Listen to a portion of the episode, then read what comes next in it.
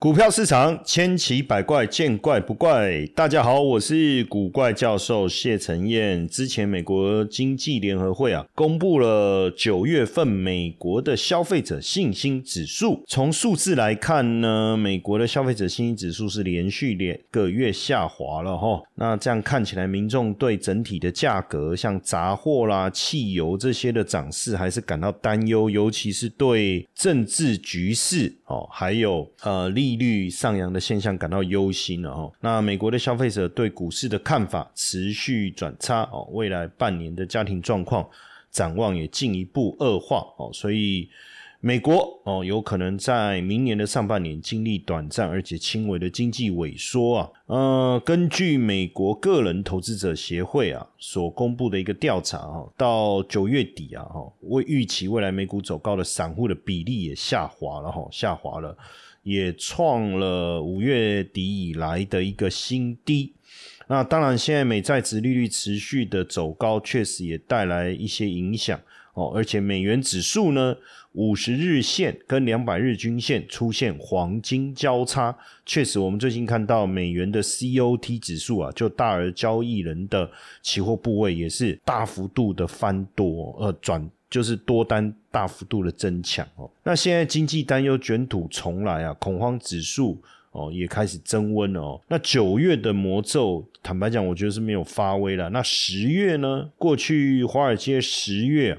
不是崩盘哦，就是熊市终结。崩盘就是十月整个大跌嘛，哈。那熊市终结就是你前面跌，哎，结果十月涨上来。当然，我个人认为十月大跌的机会哦是比较高的。不过有可能会不会反而以跌止跌了哈？会不会以跌止跌？那过去一百天以来啊，美股没有一天。跌幅超过一点五帕，会不会是暴风雨前的宁静？那美股股市低迷哦，那 S M P 五百也创了近五年来没有见过的一个呃里程碑哦，连续一百个交易日跌幅没有超过一点五哦，那过去。呃，有超过一趴的次数，也只有百分之四哦，波动的幅度相当的小。当然，美股的韧性啊，一方面是来自于联准会啊对于经济展望的一个乐观哈，对经济展望的乐观。不过，这个也蛮不寻常的哈。虽然说呃美股没有大跌的一个理由，但是也没道理哈，就是说呃股市一直维持。呃，这个撑盘，那盘久必涨，要不然就盘久必跌哈。所以十月份哦，有没有可能出现一些比较大的一个状况哦？那通膨吹哨人呐，就是前美国财政部长桑莫斯哦，呃，也担心哦，就是说后续的。美股的一个情况哦，他对于觉得通膨的部分还是要非常非常的小心呐，甚至华尔街现在认为说美股整体的涨势会不会已经来到第七局、第八局哦？毕竟失业率的部分呢还是维持虽然相对乐观哦，失业相对乐观，但是就美股的本益比来讲哦，美股的本益比来讲哦，还是稍微偏高哦，还是稍微偏高那。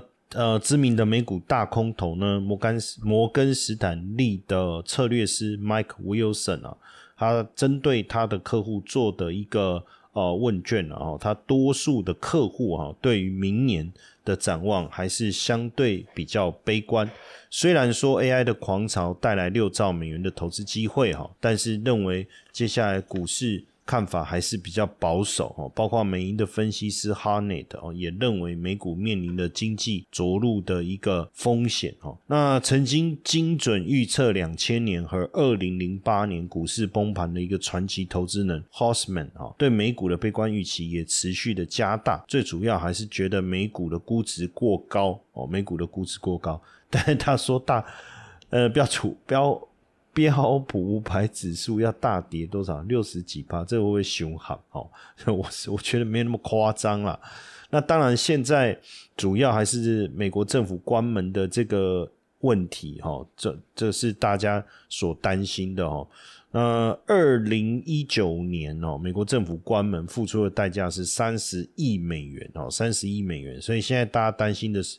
当时是呃，美国政府关门最久的一次是二零一八年十二月二十二号，持续到二零一九年的一月二十五号。哈，当时美国总统川普与国会啊，因为新建美墨边境高墙的资金瞧不拢哦，让预算陷入了一个僵局。那当然，现会议在八月的时候以政府功能失调为由哦，把美国的这个性评从三个 A 降下来以后，降下来哦，这个算是呃下呃美国性评降级，算是做出手是非常的重。那这个。现在进入的一个债务时代哦，也让我们比较担忧，因为现在全球债务已经累计达到三百零七兆美元，占 GDP 的三百三十六帕。上半年新增债务有百分之八十是来自于已开发市场哦，美国、日本、英国、法国的增幅是最大的哦，增幅是最大的，而且今年前半年哦。呃，主权债务、企业债务跟家庭债务的总和就增加了十兆美金，就增加了十兆美金哦。所以增加的速度是相当快的哦。那再加上这个利率的上升，也推高了借贷的成本。那今年上半年新增债务有百分之八十来自于已开发市场哦。当然，美国、日本啊、英国、法国的增幅是最大的哦。所以未来这个部分的利息的成本也越来越高，可能要特别小心哦。那美国国债的总额也突破了三十三兆。哦，这个会不会成为全球经济巨大的灰犀牛？而且以现在债务的水准来估算的话，哦，利息高，呃，每个人要背，每个美国公民要背负的债务是接近十万美金哦。差不多台币你就算一下，现在三十二了，一比三十二，然后大概三百二十万。那美债的利息超过一点四兆，哦，一点四兆，那这会是美国国防预算的两倍，这相当的惊人哦，这是相当的惊人。那按照这样的一个速度下去啊，美债美国的债务啊还会持续的一个攀升哦。那美国。呃，美国公民哦所背负的利息还是会持续的增加哦。那利率的上调确实给经济活动带来压力哈。所以 O E C D 呢，哦，对于今年整个整个经济的预期哦，稍微呃微幅的下调，认为今年经济成长率只会到二点七，那明年是二点九。那这样看起来是不是有机会哦，在明年经济？缓步的一个回升呢？那最近油价的一个上涨，也让 O E C D 特别警告说，不要轻易的松绑货币政策。现在欧洲央行也连续升息，哦，也连续升息。那油价上涨的部分，当然会导致通膨会不会重新的一个攀升？那也因此会冲击到整个经济成长的一个状态。所以包含了 B I S 哦，B I S 也在警告，这个是。国际清算银行属于央行中的央行哦，它最新发布的季报呼吁说，投资人不要低估通膨持续居高不下的状态哦，就不要随便的，就是呃认为说哦通膨会会大幅度的下滑哦。那最近因为美国这个汽车工人罢工哦，那也给大家带来这个呃金融市场的不安定感哦。不过。美呃，拜登哦加入了这个密西根汽车工人罢工的队伍，支持他们加薪四成的需求。这应该是现代历史上第一位哦，第一位啊现任总统声援罢工哦，声援罢工。那所以马斯克也警告说，如如果真的加薪百分之四十哦，然后工时调整的话，可能通用汽车、福特汽车、克莱斯勒会会会破产哦，会破产。这个是。非常非常严重的哈，那罢工的问题会不会产生外溢的一个效果？因为汽车。航空工人都在罢工哦，这个会不会酝酿数十年未见的一个风暴？这个《华尔街日报》特别报道，低出生率跟劳动市场主力之一的婴儿潮世代，现在陆续的一个退休。那美国国内就业市场劳工短缺的困境还是持续。那这个呃，已经会变成是长期性的缺工危机哦。那现在这些罢工啊，汽车跟航空工人的罢工啊，会不会加剧哦？这个运酿数十年的职场风暴哦，战后婴儿潮世代，哈，退休啊，低出生率啊，移民政策的改变跟工人就业偏好的改变，现在让大家就是预缺不。我觉得这一次疫情产生的一个问最大的问题，就是说借退就借龄退休，以前大家都会觉得再继续工作好了，可是这一次我相信让大家吓到，就是说人生怎么那么无常？你可以你会突然被关在家里，完全没有办法出门，半年。一年、两年、三年，哪都去不了。那是不是趁现在可以出出游、享受生活的这一段时间，应该不？把把生命的决定权交还到自己的手上，会不会有这种感受哦？所以呃，就不回职场了，就退休了，签领了，干脆先先先好好享受人生再说哦。那这个确实导致了整个呃就业市场结构性的一个改变哦，结构性的改变造成人力的短缺。想要在短短六周内不用盯盘、不需大的资金，实现美股高收入翻倍成就吗？十月唯一一场全新免费直播试听课，课程中将和你分享美股四大核心交易策略的三个秘密。秘密一：TWL 和 AWL 策略，大盘涨跌都能稳定套利。秘密二：HCC 策略，不需分析涨跌，小白轻松赚价差。秘密三：MTM 策略，简单找出强势股，赚到趋势财富。无论你是想额外赚收入的小资族，还是想把资产翻倍的投资者，这堂课都能帮你锁定关键知识和投资技巧，让你在美股市场更顺利。免费试听课程限额一百位，立即加入官方 LINE 小老鼠 iu 一七八，输入关键字六 us 或点击资讯栏链接抢先报名哦。那美国呃，这个人口数约七千六百万的婴儿潮世代，年龄介于五十八到七十七岁。那二零二八年最小的也到了平均退休年龄六十四岁哈。那第二大人口族群千禧世代的人口数是六千两百万人。哦，这个部分如果也开始退休，没有重返职场的话，那劳工短缺的问题就会越来越严重哦。那二十五到五十四岁的青壮人口。劳动参与率也在下降，也在下降。到二零三二年的时候，可能会降到六十点四哦。所以劳力短缺的问题，当然是推升近期工资不断增长的一个主因呐。而且，像以银建公司所提供的资料啊，哦，美国了哈。这个木工的薪资比两年前多二十到二十五帕哦，二十到二十五帕。那当然，劳动力短缺，可不可以透过这个薪资的增长，让劳工回到市场？不晓得。但现在这个罢工的问题可见，哦，会导致这个呃缺工的问题雪上加霜哦。那尤其是目前美国半导体业啊。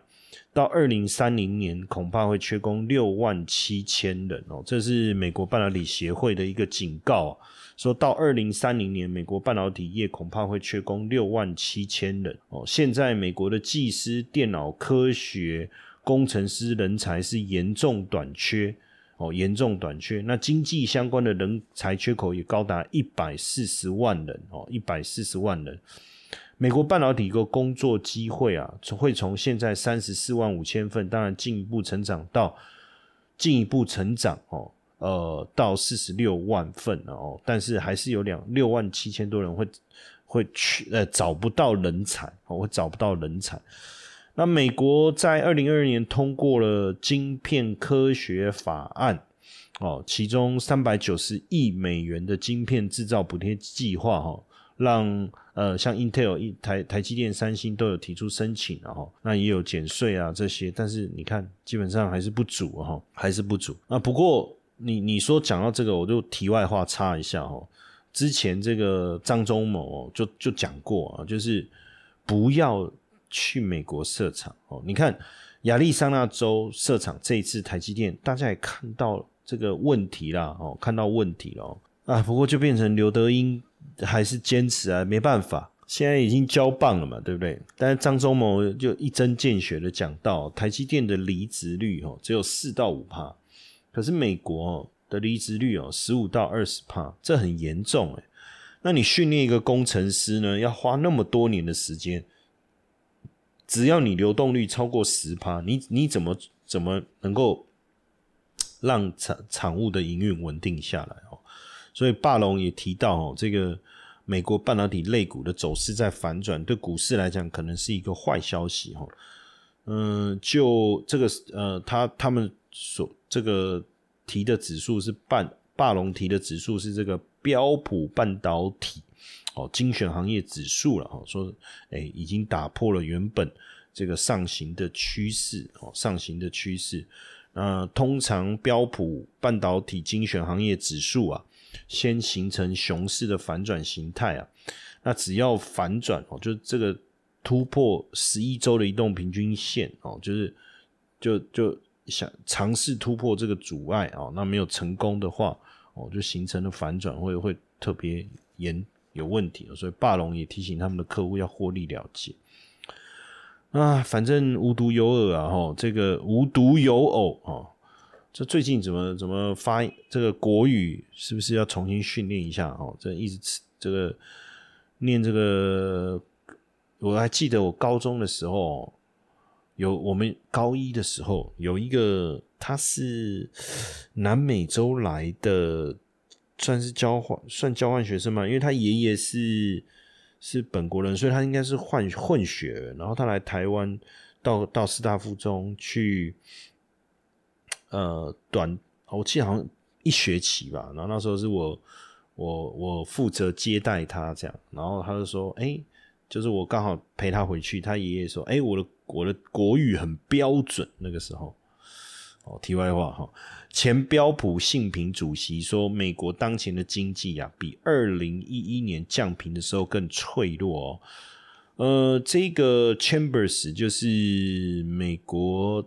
呃，就是那个标普信评前主席啦，因为当时调降，二零一一年调降信评，那个时候他就是担任这个主席的位置哈。他就说，目前这个嗯，美国的整体的状况哦，债务占 GDP 一百二十趴，比二零一一年当时还严重哦，还严重，所以要提醒提醒大家特别注意哈。那标普还提到一个，就是美国银行业存款的问题，哈，比去年同期还下下降，哦。然后像嘉信理财也发现他们的这客户的资金哦，持续的在流出，哦。那因此这个大摩也特别说到，长期的高利率会影响银行的业绩，哦，也下调了这个部分中型银行的评级，哦，这个。他们认为说也还没有脱离困境哦，这些都要特别留意啊，特别留意。那是这里面当然，这个 X 世代的美国人是不是也因为这样哦？他就是你看资金流出银行两个嘛，一个就是没有储蓄嘛，只能寅吃卯粮嘛；另外一个就是转向投资更好的收益的，像债券的产品嘛。不过目前看起来哦，应该是没有钱，就就是开始在。在这个这个寅吃卯粮了哈，因为有百分之二十 X 四代，X 四代是哪一个世代？就是四十四岁到五十九岁，就说他们要知道要存钱哦，你你才能有一个退休的这个好的生活。那要退休要存多少？好，美国人普遍认为是一百八十万美元，可他们已经两年没有往退休账户里面存钱哦。然后呢？最近我们又看到一个现象，也蛮让人担心的哈。呃，美国的大型零售商 Target 哈，就是讲到他们要关掉哦，呃，全美三分之一的店面哦，纽约、西雅图还有旧金山湾区，因为窃盗猖獗哦，而且为了员工的这个安全哦，就不过真的有这么夸张吗？就我最近也看到一个那个影片，我也吓一跳，就平在美国费城哦，Philadelphia。Philadelphia 苹果专门店 App Store App Store，好，我们来学一下英文。同区的零售商店还有一个 Foot Locker Foot Locker，还有 Lululemon Lululemon 都都被哎被抢哎，这个太夸张了。我看那个影片，他是年轻人，大批年轻人直接明目张胆冲到店里面偷走产品。事后警方是抓了二十个，你知道就这样，他们就冲进去哦，当然戴口罩啊，或者是面就是 帽 T 那种哦，然后。让不会拍到这样冲冲进去偷 iPhone、iPad，因为我觉得应该不算偷了，这几乎算抢劫了啊！那美国的现在的状况变成这样，到底后续怎么看呢？哦，不过自现阶段看起来哦，联总会是说经济后后续还是相对强劲啊，不过十月份啊这么多纷纷扰扰的状况哦，美股修正的可能性很大。不过不过随着景景气如果能够能够稳定下来增温的话，这一波的修正呢会不会反而是一个切入的好时机哦？那我我最近也整理了一份资料，就是我当时。呃呃，进场买买这个美国的 ETF 哦，然后进场的时间点、收益的状况哦，然后我这个九月的时候出场，吃了一年多出场，然后呢，我也我最近有稍微进去小试了一下，不过我在等十月进场的时间哦。那这个这个分享的资料我有放在这个脸书哦，脸书大家可以到我的脸书股谢承彦古怪教授哦，谢承彦古怪教授。那当然，如果如果对对台股的议题有兴趣哦，大家也可以加我的赖好友，好不好？小老鼠 GP 五二零好，当然我们可以一起来讨论股票方面投资的一些细节。好，谢谢大家。